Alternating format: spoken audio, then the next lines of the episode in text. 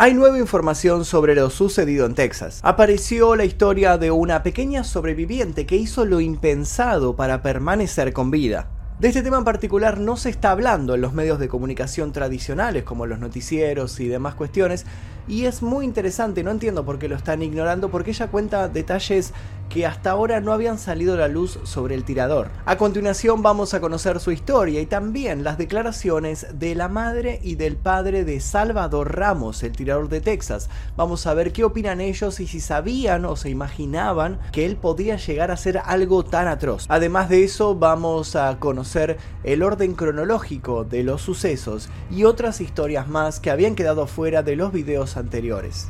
Comencemos.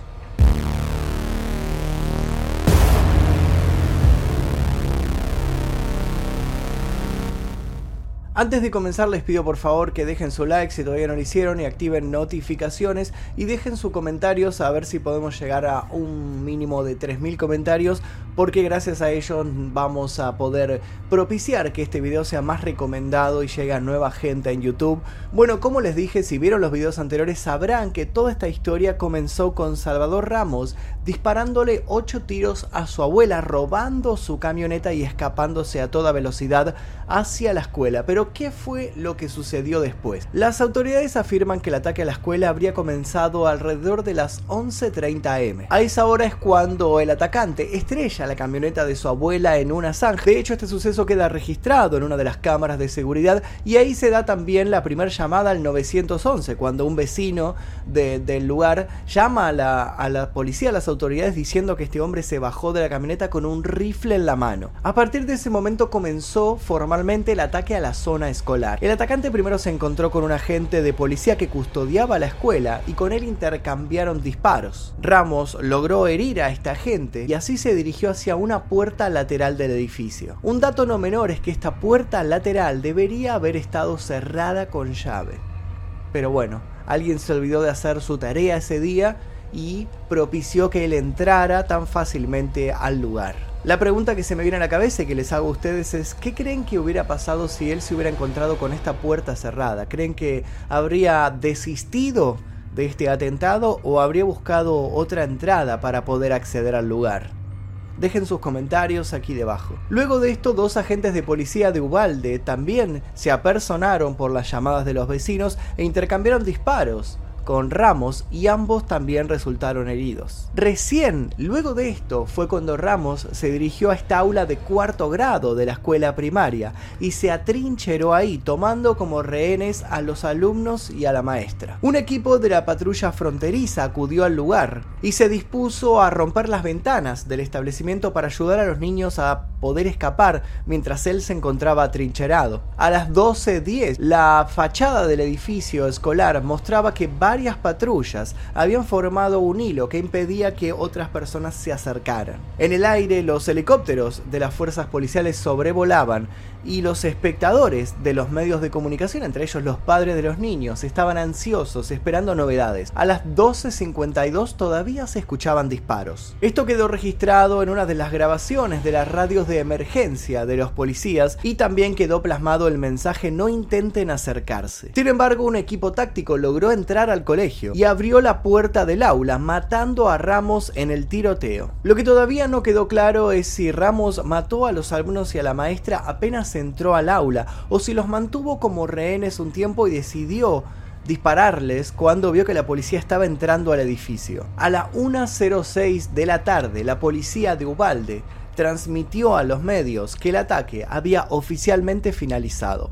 Ahora bien, como les dije, hay una niña que es sobreviviente de esta masacre que hizo algo impensado para mantenerse con vida. La niña en cuestión tiene 11 años, se llama Mia Cerillo y afirmó que luego de ver tirado el cuerpo de su mejor amiga al lado suyo y confirmar que estaba muerta, decidió tomar sangre de este cuerpo, untarse eh, todo su, cuerpo, toda su, su ropa y hacerse prácticamente la muerta.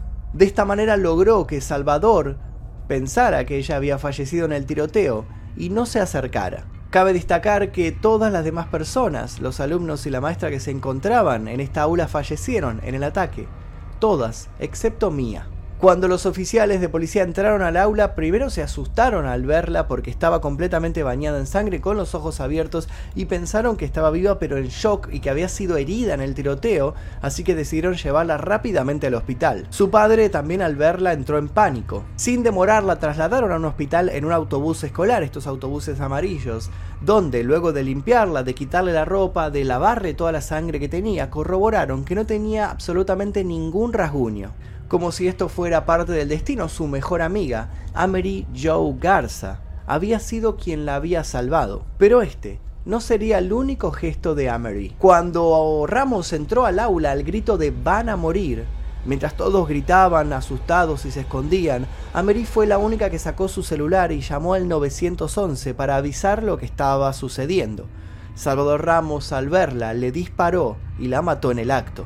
Durante los 45 minutos que Salvador Ramos permaneció atrincherado en esta aula, Mía también permaneció tirada al lado de su mejor amiga, Amery, y fue de ella de quien sacó la sangre para manchar su cuerpo. Mientras tanto, fue testigo de cómo este asesino ejecutaba a todos sus compañeros y a la maestra. La menor actualmente fue dada de alta y esperemos que con un buen tratamiento pueda dejar de lado el daño psicológico que sufrió. En esta misma aula perdió también la vida la maestra Irma García. La docente fue encontrada con sus brazos extendidos hacia sus alumnos, como si aún los estuviera abrazando y defendiendo del ataque. Ella era madre de cuatro hijos. Joe García, su esposo, falleció este jueves a causa de un ataque al corazón al enterarse de las noticias. Uno de sus sobrinos habló con los medios y dijo, Realmente creo que Joe murió con el corazón roto. Perder a la que fue el amor de tu vida durante más de 30 años es demasiado. Hoy sus cuatro niños se cuidan entre ellos. Al parecer, la masacre sigue llevándose vidas, a pesar de haber finalizado. Con el paso de los días, también las autoridades y los medios de comunicación pudieron hablar con los padres de Ramos. Adriana Reyes, la madre del tirador, afirmó el jueves que su hijo no era un monstruo, pero que podía llegar a ser agresivo. Entre las declaraciones que mucha gente se tomó a mal, agregó, Estando a su lado, a veces tenía una sensación incómoda, ganas de preguntarle, ¿qué estás haciendo?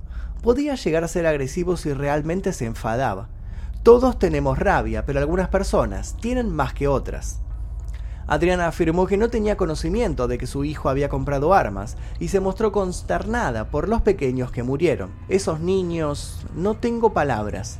No sé qué decir sobre esos pobres niños, expresó mientras se limpiaba las lágrimas. Su padre, quien se llama igual que su hijo, dijo estar totalmente sorprendido por las acciones de Salvador Jr., así como arrepentido por el daño que les causó a los familiares de las víctimas.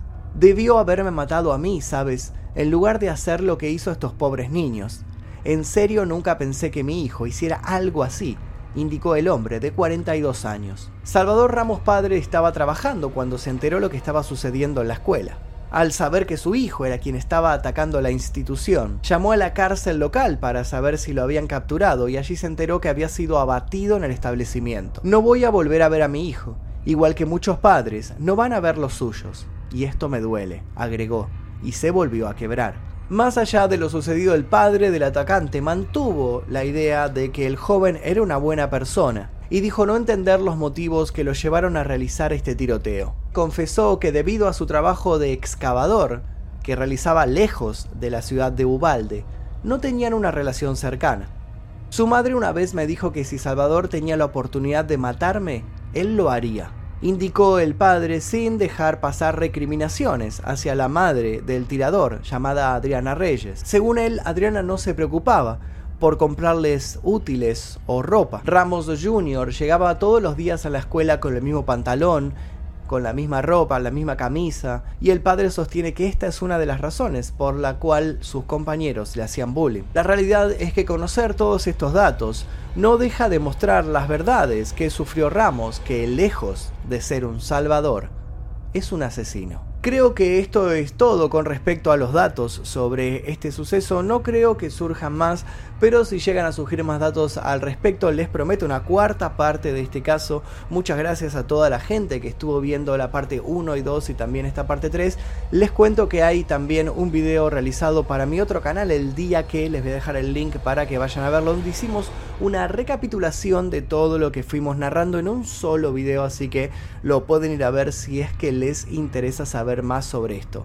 Les agradezco muchísimo el apoyo en estos videos, muchas gracias a todos por sus comentarios. Me encantaron los comentarios que estuve leyendo, obviamente no todos porque claro que vinieron también algunos incels de internet a, venir a retrucarme, a discutir conmigo y a decir que me pagaban las elites o estupideces que dicen con sus conspiraciones en su cabeza, que era un soldado de no sé qué, que tenía eh, una orden de las elites para salir a matar y que todo esto estaba hecho para que la compra de armas sea abolida. Bueno, estupideces que dice la gente conspiranoica. Este no es un canal conspiranoico, este no es un canal para incels, no es un canal homofóbico, no es un canal racista, así que si vos sos una de esas personas, te invito a que te retires de este canal porque no voy a tolerar tu opinión, tu comentario al respecto y te invito a que vayas a otros canales, a otros foros donde seguramente te esconderás con tus compañeros e igual de desagradables que vos para realizar este tipo de comentarios. Aquí no se la han tolerado de ninguna manera. Sin nada más que decir, me despido. Mi nombre es Magnum Mephisto. Gracias por haberme acompañado en estos videos. Nos veremos seguramente en el próximo. Adiós.